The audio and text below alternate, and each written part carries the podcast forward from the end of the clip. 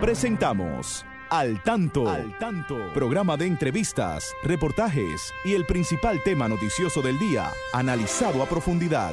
Al Tanto es una producción del periodista Fausto Bueno Bueno. La victoria de la razón no es más que la victoria de los que razonan. Quien calla ante la injusticia es tan injusto como quien la comete.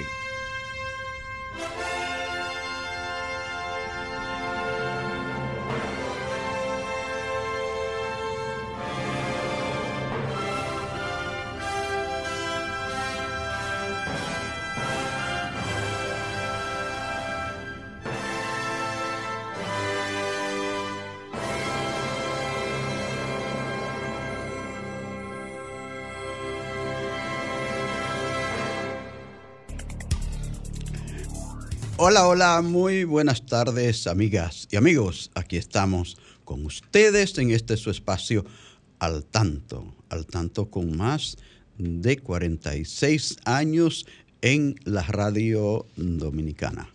Saludamos a nuestro equipo, ahí está Romer Cuevas en la coordinación técnica. Hoy tenemos a Verónica Rodríguez Buenos asistiéndonos Christopher está haciendo un trabajo final de su, en su semestre en la universidad. Entonces, con nosotros la licenciada Pastora Reyes, que como siempre está aquí a nuestro lado para llevarle cosas bien interesantes en este espacio. Buenas tardes, Pastora. Muy buenas tardes, Fausto. Saludo a todos nuestros amigos que siempre están al tanto a esta hora los sábados, ¿verdad? De 3 a 4. Y a través de esta su emisora Sol 106.5. Una emisora RCC Media. La más interactiva. Muy bien, Fausto, pues hoy es un día especial, muy especial para la sociedad en conjunto, en especial para las mujeres. Hoy es el Día Internacional de la Eliminación de la Violencia contra la Mujer. Habría que ver cuánto hemos avanzado, porque realmente cada día, no pasa un día que no escuchemos una información eh, mm, en perjuicio de la mujer, Fausto. Así es. Sea eh, por problemas de pareja, sea por problema laboral, sea lo que sea, pero siempre hay algo. Pero Aparecen voces, Fausto, que se interesan por esto y, esperamos que los porcentajes sean menos cada día y que también la mujer se empodere directamente eh, de una forma honesta a defender su dignidad y sus derechos. El porcentaje de los que agreden. De los que agreden. De los que agreden, ¿verdad? bueno, muchos temas de gran interés para hoy, así es que vamos a una pausa y volvemos en breve. Y ahora, al tanto en las noticias. La OIT advierte sobre la violencia y el acoso en el lugar de trabajo. La directora regional adjunta para América Latina y el, Caribe de la Organización Internacional del Trabajo aseguró ayer que ese organismo internacional está comprometido con la justicia social, pero advirtió que no puede lograr si persiste la violencia y el acoso en los lugares de trabajo.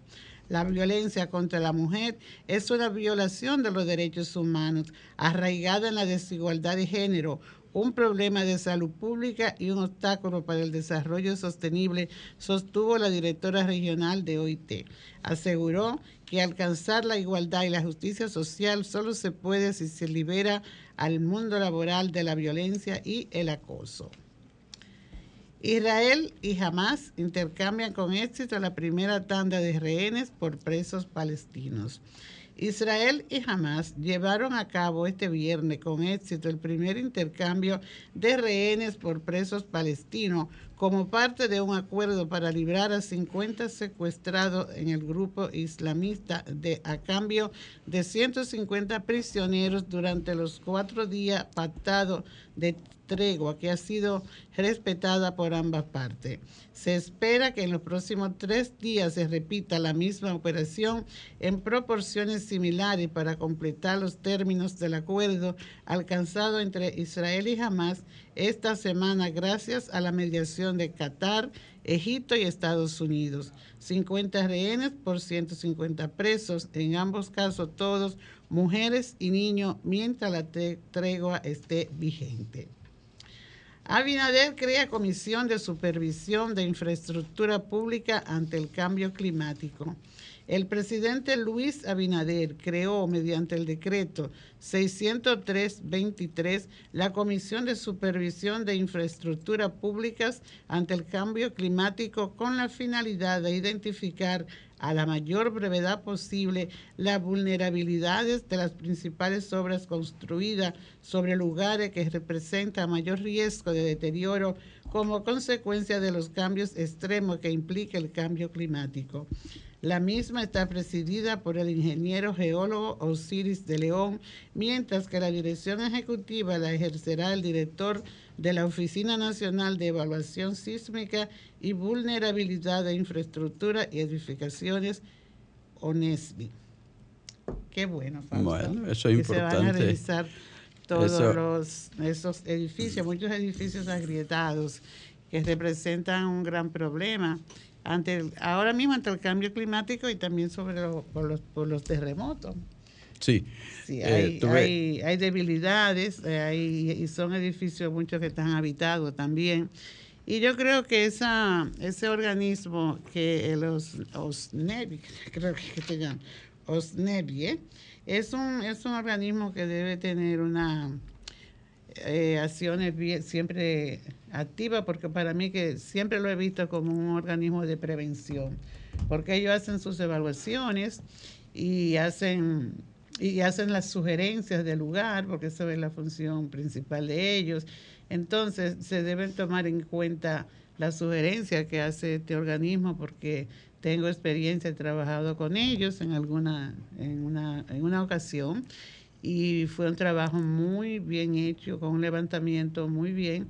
Hicieron una sugerencia que la, eh, el ministerio correspondiente a esa evaluación pues no, no lo tomó ni lo ha tomado en cuenta, pero que nos libre de un terremoto, porque eso es lo que ellos observaron en, ese, en esas edificaciones.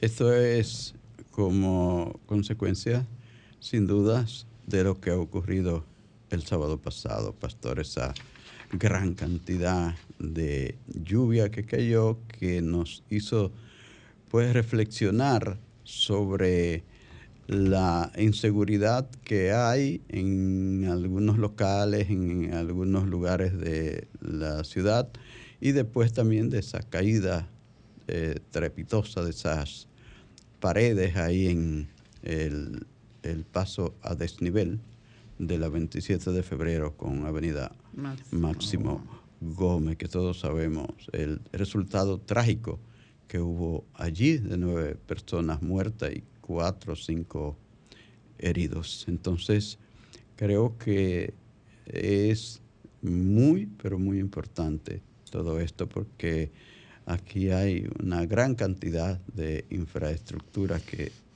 están eh, siempre poniendo en peligro a los que habitan allí. Entonces, hay algunas, hay algunas eh, de esas edificaciones, por ejemplo, sobre todo, que eh, se hace una evaluación y se atiende la recomendación y se puede evitar. Pero sabemos con el caso de la lluvia, ¿no? Porque no sabemos eh, ni siquiera los, los organismos eh, competentes con esto tenían una precisión de la cantidad de agua que iba a caer. Sí, habían dicho que iba a llover mucho, mucho, mucho. Y lo reiteraron muchas veces, que, señores, va a llover mucho, mucho. Y así fue.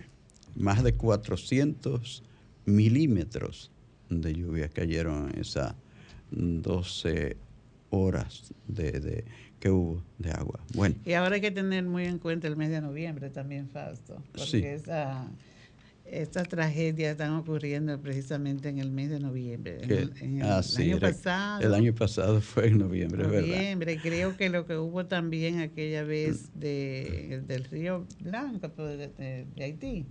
La riada esa que hubo, que murió muchísima gente. Sí, sí, sí. Eh, también fue por esto. Bueno, eh, entonces, muy atento con esta pastora. Entonces hoy eh, se, recuerdan los 63 años que hace que asesinaron a las mariposas, a Patria, Minerva y María Teresa, mano de esos eh, caliés terribles, sanguinarios que tenía Trujillo, esas tres mujeres de Ojo de Agua, Salcedo, que eh, hicieron frente a esa cruel eh, tiranía y que ah, hicieron un plan para eliminarlas, que eh, todo el que vivía allí, todo el que estaba enterado, todo sabía que eso, eso era una, una muerte prácticamente anunciada, porque para eso fue que llevaron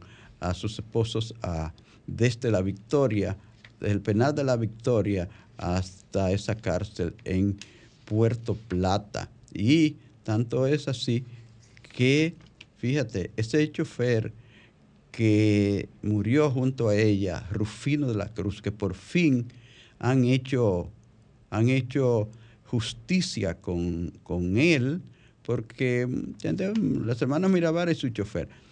Eh, él no era su chofer. El chofer regular de las hermanas Mirabal, que sabía lo que estaba pasando, no apareció ese día. No apareció, se perdió. Y Minerva tuvo que ir a buscar a alguien a última hora y, dicen que este señor se ofreció sin temor a lo que pudiera pasar.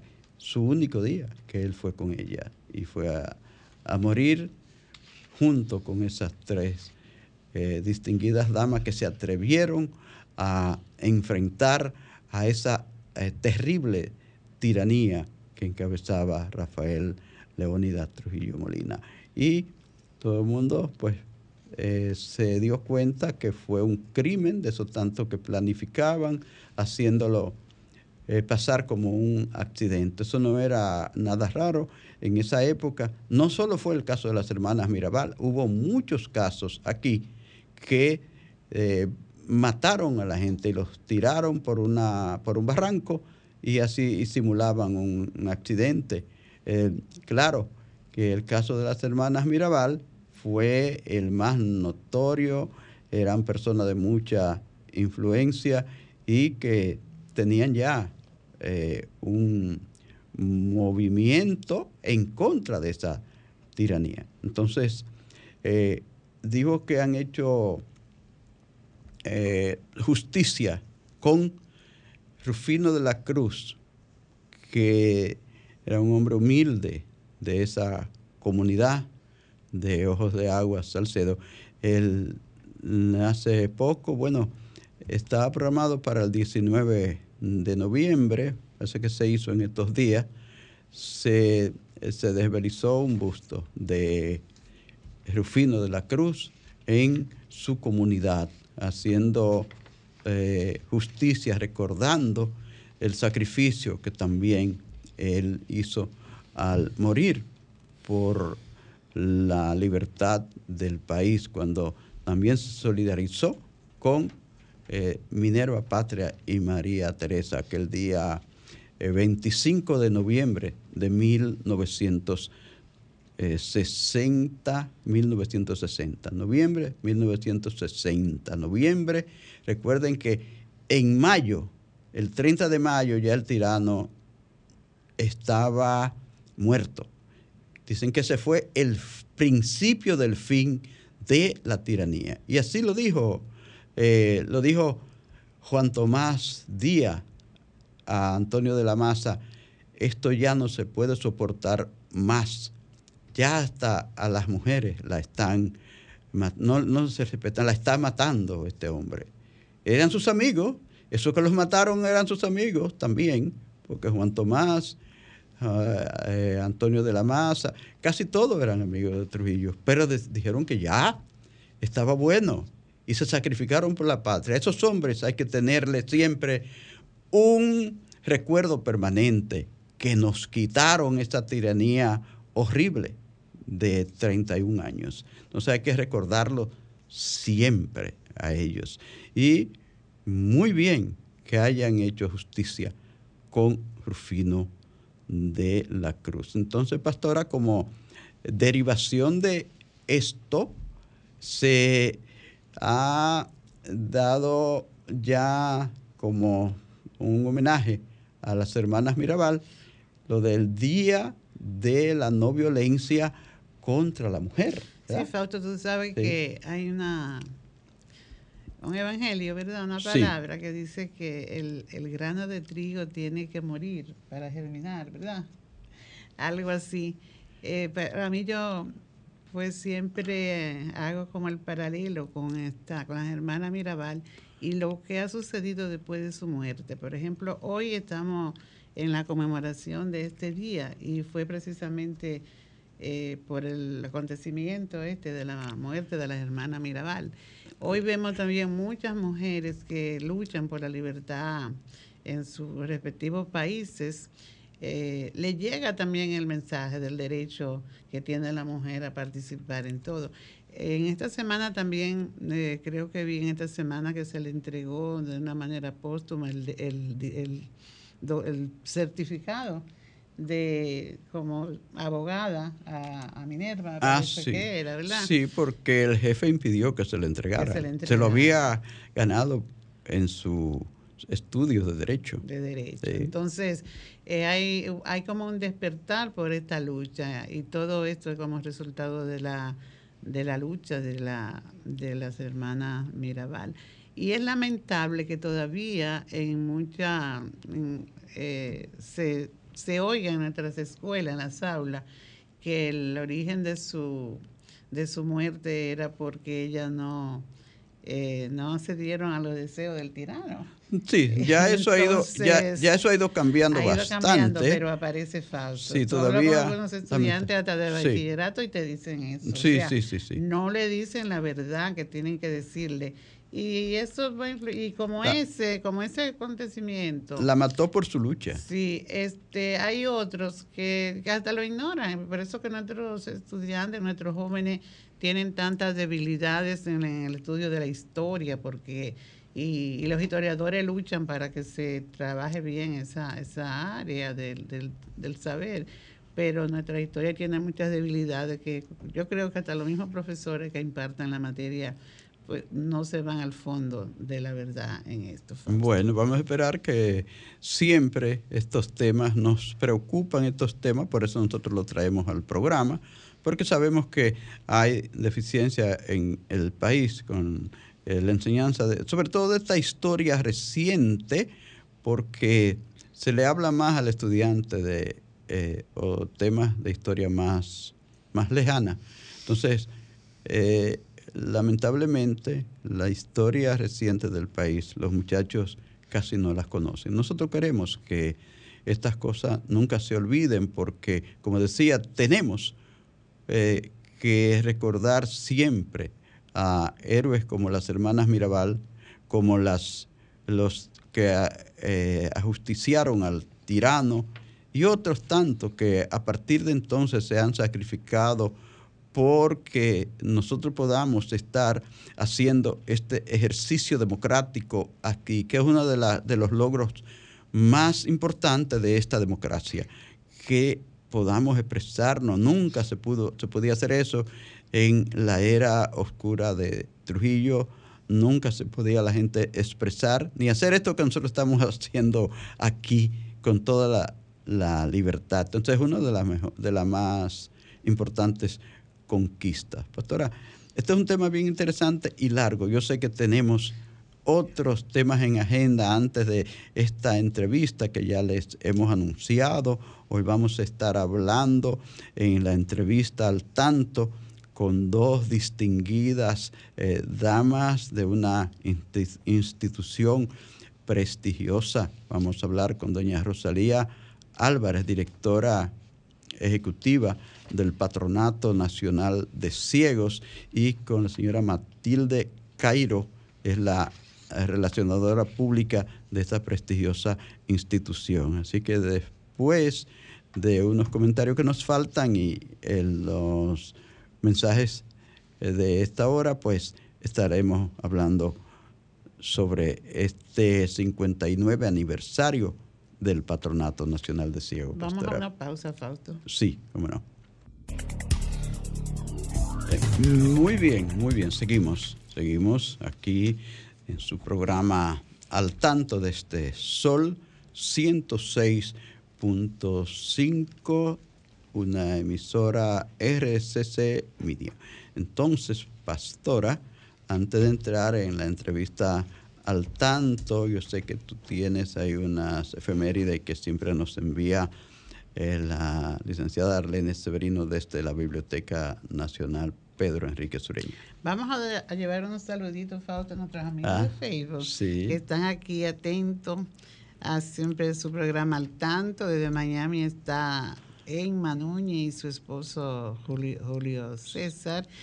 Eh, Marisa, a Luis Miguel de New Jersey, la profesora Luli de Bencos, Ismaila Bueno, Melania Bueno también de New Jersey y otros más falsos que luego lo saludamos. Luego, Entre estas efemérides, pues hoy tenemos a Félix María del Monte, que nació el 20 de noviembre de 1819, un historiador, patriota, poeta, obra, sus obras conocidas, Las Vírgenes de Galindo o la ocupación haitiana de la parte española de la isla de Santo Domingo. Eh, también tenemos a Jaime Colson, quien murió el 20 de noviembre de 1975, un destacado pintor dominicano con obras conocidas como Memoria de un pintor transeúnte y La vanguardia transhumante. Eh, Tomás Báez Díaz murió el 20 de noviembre de 2006, historiador y fiero opositor al régimen de Trujillo entre sus obras está La mujer en la colonia, La mujer aborigen y en las garras del terror, donde narra su experiencia en las cárceles dominicanas durante la tiranía trujillista. Tenemos también que Freddy Veragoy, nació el 21 de noviembre de 1940, productor y conductor de programas de televisión, artista dominicano. Entre sus obras están Juan de los Palotes y la columna de Freddy. Eh, hay unas lecturas recomendadas, Fausto, para quien quiera recrearse eh, durante la semana. Está la ocupación de los haitianos en la parte española de Santo Domingo. También recomiendan la dirección de, de la Biblioteca Nacional para las personas con discapacidad para lectura la de Juan de los Palotes de Félix Veragoico. Y si quieren más información sobre libros accesibles, pueden marcar el 829-540-4101.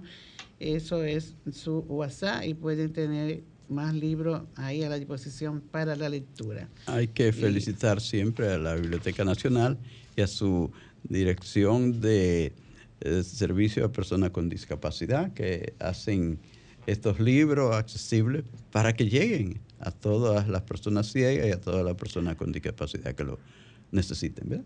Sí, recordarle también, Fausto, que estamos en la celebración del mes del ciego y que cuando vaya usted a entregarle dinero a una persona ciega, papel moneda, debe de decirle la denominación del billete uno por uno. Y la persona ciega sí podrá organizar su dinero en no tener sin temor a equivocarse. Bueno, y hablando del mes de las personas ciegas, precisamente decíamos que tendríamos una entrevista bien interesante. Eh, el Patronato Nacional de Ciegos, una institución prestigiosa que sirve a las personas ciegas de la República Dominicana, ha cumplido sus 59 años de trabajo y por eso hemos querido hoy traer aquí a doña Rosalía Álvarez, su directora ejecutiva, a Matilde Cairo, encargada de Relaciones Públicas de la institución, para que nos hablen un poco de este trabajo que ha venido haciendo el Patronato Nacional de Ciegos desde hace tantos años, cuáles son las principales tareas que tienen hoy por delante. Buenas tardes, distinguidas damas. Buenas tardes, doña Pastora y don Fausto. Doña Rosalía, adelante. Nuestros queridos amigos, gracias por la oportunidad de, que estemos aquí nosotros hoy. Matilde. Buenas tardes, contentísima de compartir con ustedes y los amigos oyentes. Gracias, gracias. El placer es nuestro de tenerle aquí una vez más, contándonos un poco de esa labor que hace el Patronato Nacional de Ciegos, qué cosas hay en este momento que están haciendo, qué eh, cosas tienen que hacer todavía en este mes de las personas ciegas. Bueno, eh, usted sabe que el mes de la persona ciega hay ciertas conmemoraciones que, hacemos, sí. pero el año entero pues estamos trabajando, así es, así innovando y trabajando. Eh, le voy a contar un poquito ahorita de, la innovación que hicimos con la pandemia, que ustedes lo saben, ¿verdad? Pero en este mes comenzamos con la misa del mes del ciego, que eh, ustedes estuvieron presentes, como siempre, mm. solidarios con el patronato. Después eh, eh, tuvimos el almuerzo con las filiales. Hemos tenido algunos ciclos de charlas para las eh, personas de motivación y de crecimiento. Teníamos programado un rally con personas ciegas, era el domingo 19, el séptimo. pero tuvimos que suspenderlo. Porque no, no estaban las condiciones dadas. Gracias a Dios ya teníamos personas inscritas Matilde estaba trabajando arduamente eh, con eso. Entonces ahora, eh, este jueves próximo, tenemos un torneo de dominó. Eh, Matilde también está trabajando mucho en eso. tenemos la participación del patronato en un en, en Agora Mall, invitado por el Centro de Fomento, hay un bazar. Entonces el patronato va a participar en este bazar, va a llevar eh, algunos de, los artículos que hacen las personas ciegas, van a estar también eh, dos personas ciegas vendiendo sus pañitos, eh, Fefa y Julito. va a ser el día 2 y el día 3 en, en Ágora. Ojalá puedan pasar por allá para que vean. Claro, pues si la, ¿En qué horario? Eh, desde las 10 de la mañana a 8 de la noche. entonces vamos a estar ahí todo el tiempo con personal de apoyo nuestro. También ese fin de semana vamos a estar participando en un fest de Yo también puedo, que es una ONG que trabaja con eh, discapacidad y con eh, inclusión. Entonces nosotros vamos a estar, tenemos siempre un stand eh, con tres personas masajistas, masajistas ciegos, dando masaje a todo el que lo desee y también vamos a estar exponiendo algunos de los artículos que nosotros hacemos. Eso va a ser en el Parque Iberoamericano, eh, de 10 de la mañana también a 8 de la noche. este fin de semana, este, el 2 y 3 el pie semana próximo.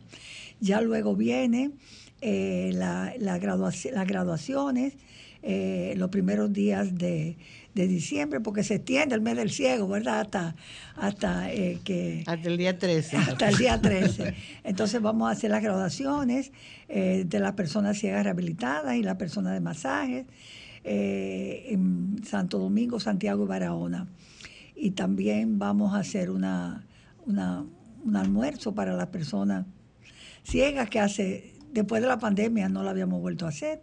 Ya como está las cosas se han aflojado y ya pues estamos volviendo, gracias a Dios, a la normalidad, pues vamos a hacer el día 19 eh, una, un almuerzo, un encuentro con, personas ciegas. Es muy posible que la graduación de nosotros sea en Santo Domingo, sea ese mismo día como en años anteriores.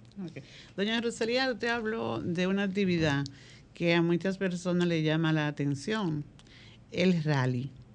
¿Cómo una persona ciega participa en un rally? Realmente eh, es, es, interesante y la gente pues se pregunta, pero eh, justamente el patronato se le ocurre realizar esta actividad para que las personas con discapacidad visual pues tengan como otra oportunidad de participar en el área de los deportes y así de, ese tema de la adrenalina. ¿Cómo es? Eh, realmente hay un piloto que sí eh, ve ese piloto es de los amigos que tiene, eh, que tiene el Patronato Nacional de Ciegos, que tienen las personas con discapacidad, porque hay que decir, doña Rosalía, que hay algunos eh, pilotos que dicen, yo quiero a Keila, yo quiero a Domingo, o sea, que tienen sus favoritos. ¿Y cuál es el rol de la persona con discapacidad? Él como copiloto es el que marca la ruta.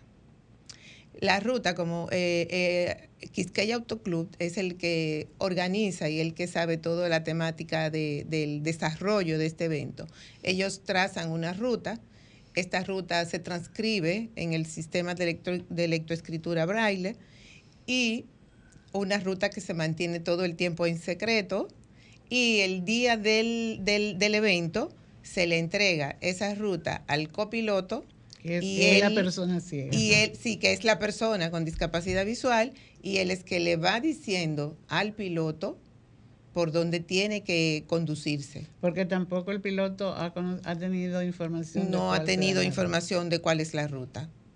Eh, entonces ya no, ya el señor Polanco no hace la ruta como era él que la hacía eh, siempre. Eh, sí, el señor el señor Roberto Polanco, él, él pertenece al Quisqueya Autoclub. Ajá, mm, sí, es él y un equipo de personas. Y bueno, este año la entrega de premios, ya la parte final, nos facilitaron las instalaciones del club, del Banco de Reservas y será allá. Allá se entregan las premiaciones. ¿Cuáles, qué, qué cosas tienen que hacer los que deseen participar? Me gustaría que orientáramos en ese orden, tanto a los pilotos como a los que quieren ser copilotos. ¿Qué tienen que hacer? Los pilotos sencillamente tienen que llamar a nuestras oficinas o escribirnos por nuestras redes sociales. Eh, si nos, en, nuestras redes sociales están todos nuestros eh, contactos nuestro número de teléfonos y nuestra dirección de Instagram, de, Facebook, pues nos, nos llaman, se inscriben.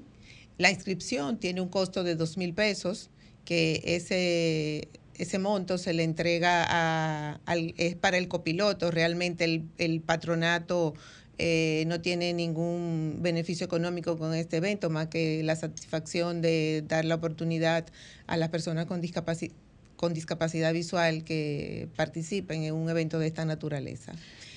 Bueno, yo creo también, perdón Fausto, que esta actividad sirve mucho de sensibilización a la sociedad.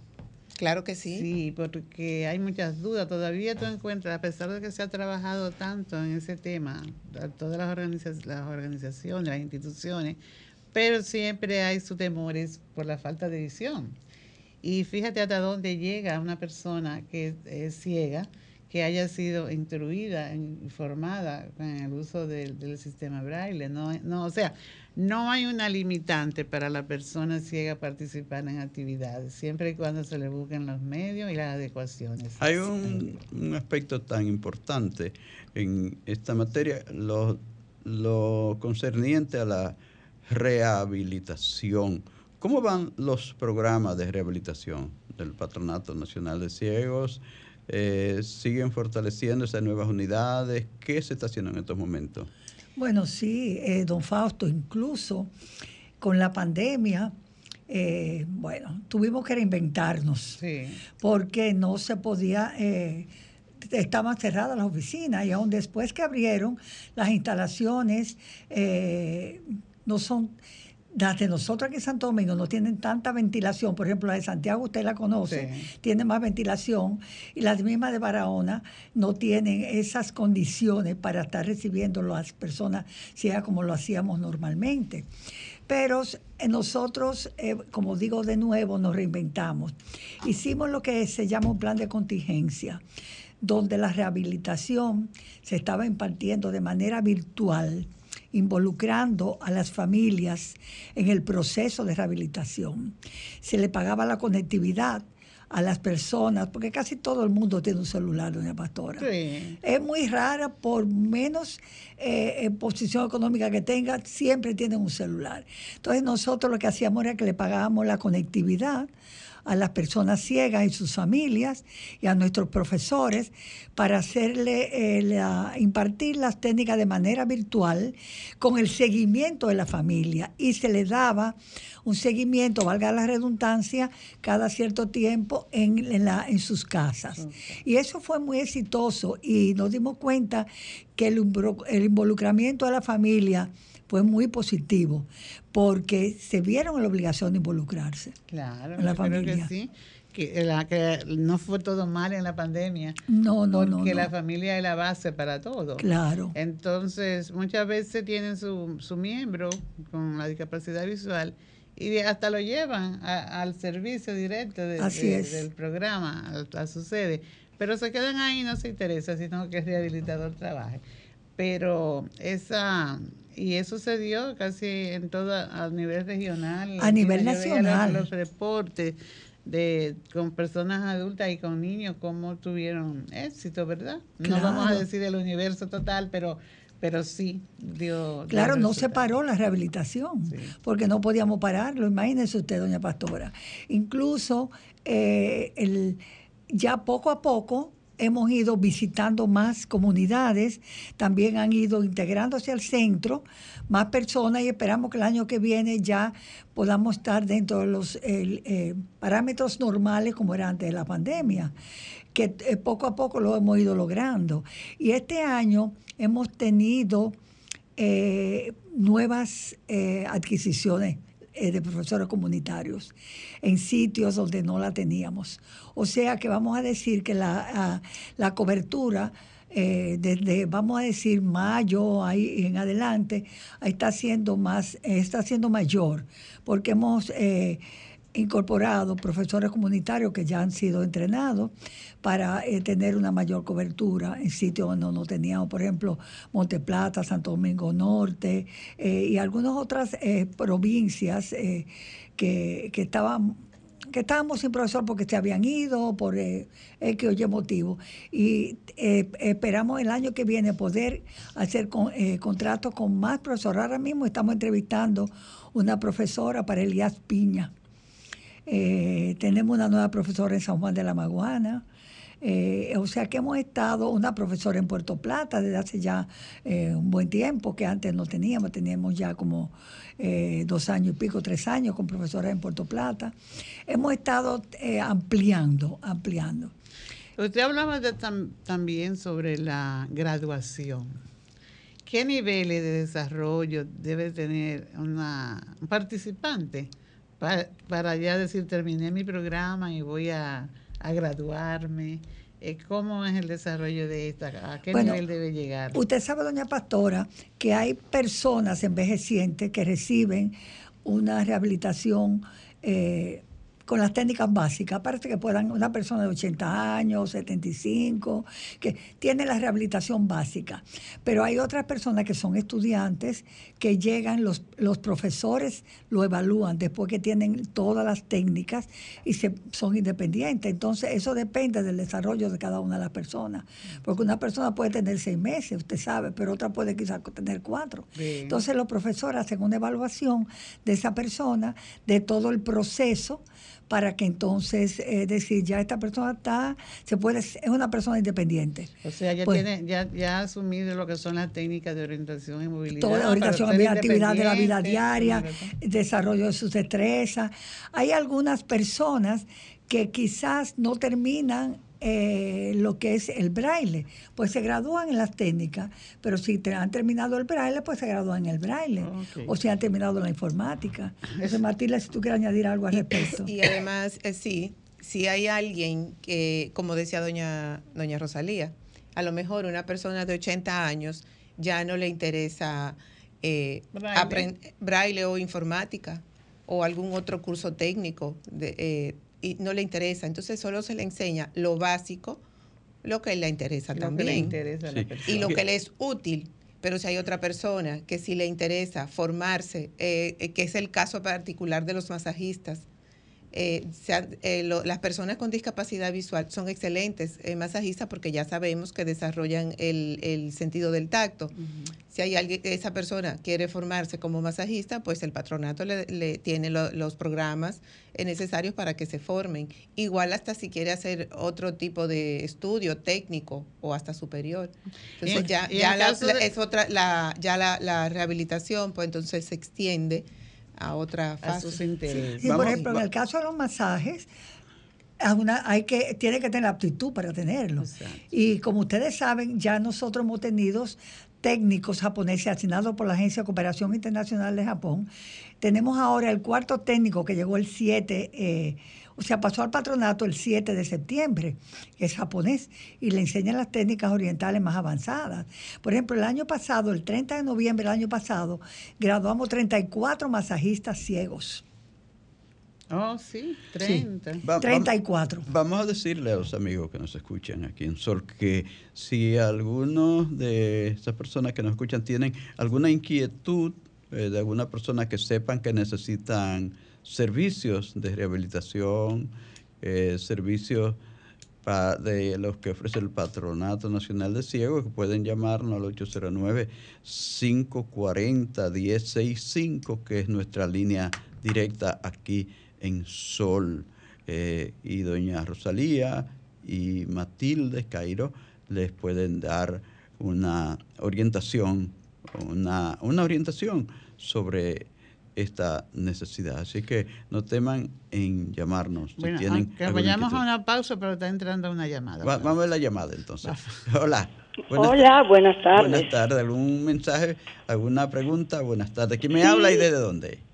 Soy La Varga, desde Santo Domingo Este. Yo ah. quiero información sobre eso, por favor.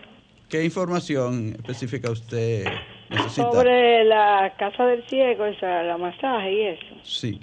Ah, sobre los masajes. ¿Usted es una persona ciega o, quiere, quiere, el servicio de masaje? yo tengo una, yo tengo 70 años Ajá. y quiero información. Ok. Gracias.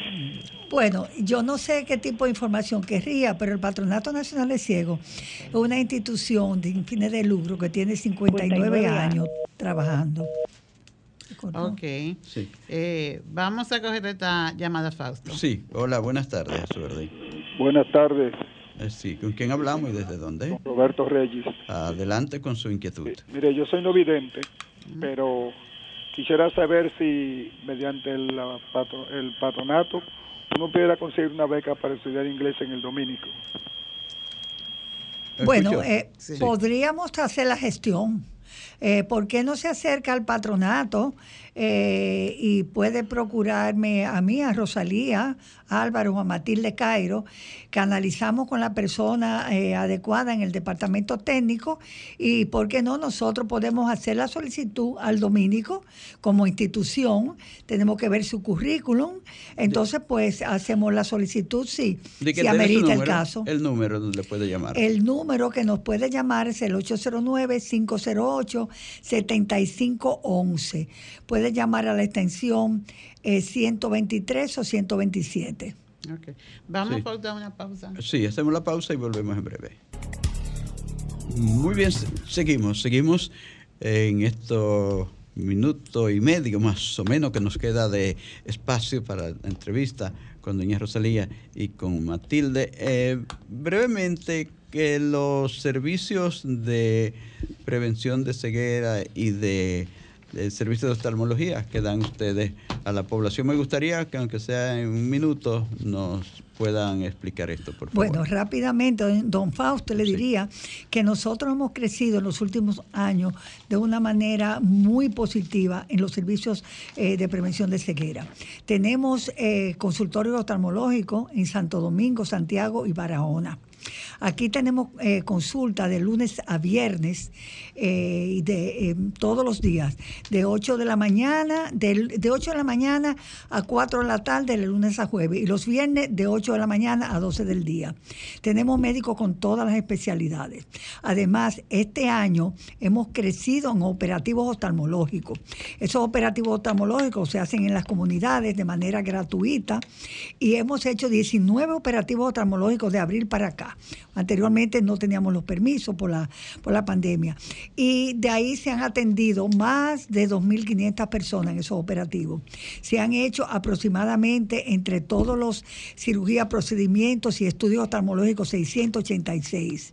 O sea que hemos crecido muchísimo. ¿Cómo la gente puede recibir los servicios? ¿Con seguro, sin seguro? ¿Cómo, ¿Cómo, lo hacen? Nosotros pueden, es por cita. Es por cita. Es por cita, tiene que llamar al 809 508 75 9511, extensión 142 y 133. Nosotros de manera gratuita se atienden a las personas ciegas. Entonces, eh, solamente se cobran 500 pesos al que no tiene seguro. Pero el que no pueda pagar tampoco se le cobra. Entonces cogemos el seguro de Senasa, los, todo, contributivo, subsidiado y pensionado. Cogemos la Aéreos Humano, Colegio Médico Dominicano y Banco Central. A los que nos puedan llamar, que quieran ir, ¿dónde está la Estamos ubicados en el mismo patronato, en la Correa y Citrón, esquina Huáscar Tejeda, detrás del Polideportivo del Colegio Calazán. Y tenemos médicos especialistas eh, eh, eh, espectaculares, muy profesionales, muy preparados y los equipos de alta tecnología, equipos muy buenos, que los médicos están muy satisfechos con el servicio que se ofrece. Muy bien. Bueno, la verdad es que el tiempo nos está apresurando, ya eh, ha concluido para el programa al tanto este tiempo. Brevemente, un mensaje a nuestros oyentes. Bueno, eh, muchas gracias a ustedes de nuevo y yo exhorto a la población, a todo el que nos escucha, a que eh, se acerquen al patronato, se acerquen a, se acerquen a las redes sociales nuestras eh, de Patronato Ciego, para que conozcan la labor que realiza el patronato. Es una labor gratuita, nosotros no cobramos la rehabilitación de las personas ciegas, en los servicios oftalmológicos en consulta se cobran porque hay que mantener el consultorio y pagar los médicos, pero realmente eh, acérquense para ver la labor que hacemos y se motiven a hacer un poco de voluntariado y en, el patronato. Bueno, pues muchísimas gracias a doña Rosalía Álvarez, a Matilde Cairo, Patronato Nacional de Ciegos, por haber estado en al tanto. Muchísimas gracias a ustedes, mis amigas, mis amigos que nos siguen cada sábado. Solo nos resta pues decirle a todos que tengan un buen fin de semana. Será hasta la próxima.